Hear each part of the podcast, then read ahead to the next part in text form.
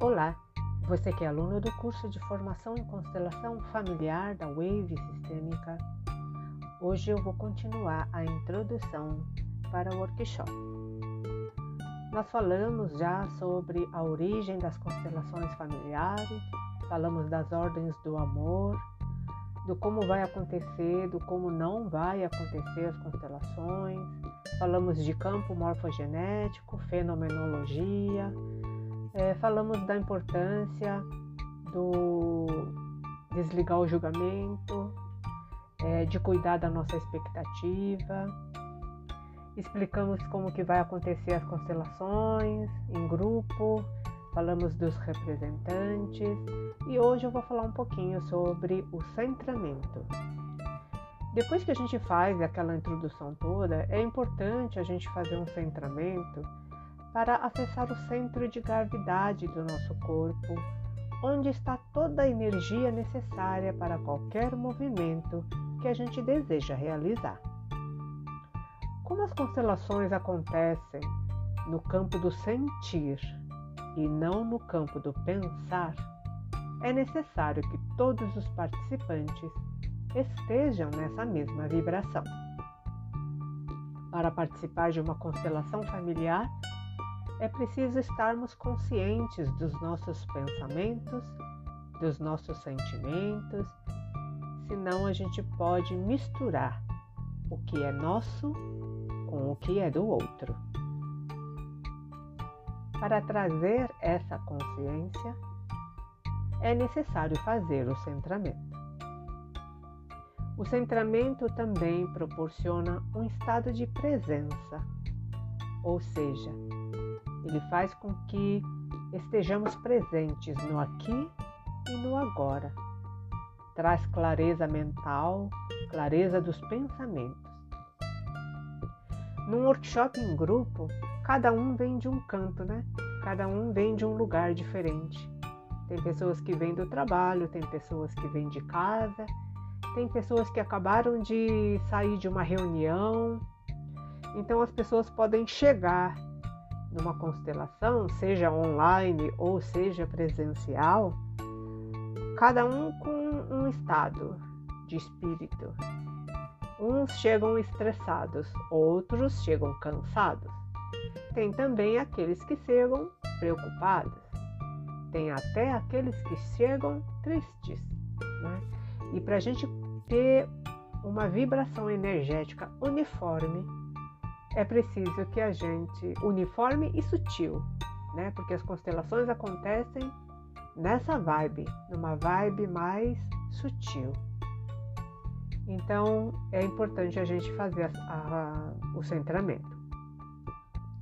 Uh, numa constelação familiar em grupo, os participantes eles são convidados para representar o sistema familiar daquele que traz o seu tema para ser trabalhado, né? E muitas vezes esse convidado ele pode estar representando exatamente aquele que na vida real ele exclui. Por exemplo, a figura de um pai.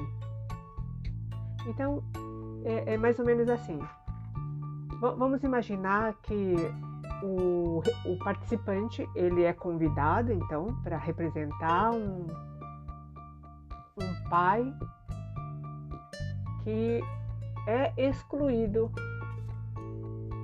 na história familiar daquele que está trazendo o seu tema para ser trabalhado.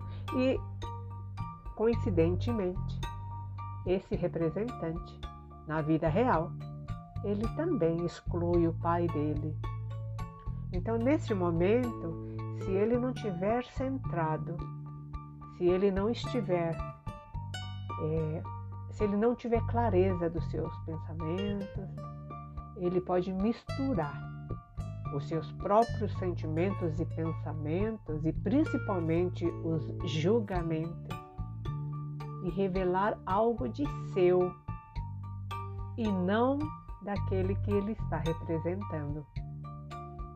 Ele pode, na hora, revelar algo que ele mesmo está sentindo e não verdadeiramente o que, o, o que aquele que ele está representando está sentindo. Então, por isso que é importante a gente fazer o centramento para ter a clareza do que é nosso e do que é do outro. E para fazer um centramento, basta saber respirar. É isso mesmo. Se você sabe respirar, você sabe fazer um centramento. Claro que um centramento guiado com música de fundo ajuda muito. Eu vou passar agora para vocês o passo a passo de um centramento que nós realizamos na Wave Sistêmica. Claro que o roteiro é seu. Eu vou passar o passo a passo. Quais são os ingredientes de um centramento? Mas você que vai escrever o seu roteiro. E você vai usar a sua técnica. Nos nossos workshops, antes do centramento, a gente sempre realiza exercícios físicos mesmo de alongamento. Alonga o pescoço, alonga a coluna, é, movimenta os pulsos, os ombros. É exatamente para trazer uma consciência corporal. Onde é que dói? Onde está tenso? Perceba seu corpo, né? Então, através desses exercícios de alongamento, a gente já vai trazendo a pessoa para uma consciência do seu próprio eu. Onde é que dói em mim? Né? Onde é que está tenso em mim? Então a gente já vai trazendo a pessoa para essa consciência corporal. Depois de uma consciência corporal, depois desse alongamento, desses exercícios é, físicos para poder liberar um pouquinho das, das tensões do dia, né? Do dia que a gente teve e tal. Aí a gente convida então é, a pessoa para uma caminhada que acontece na tela mental de cada um.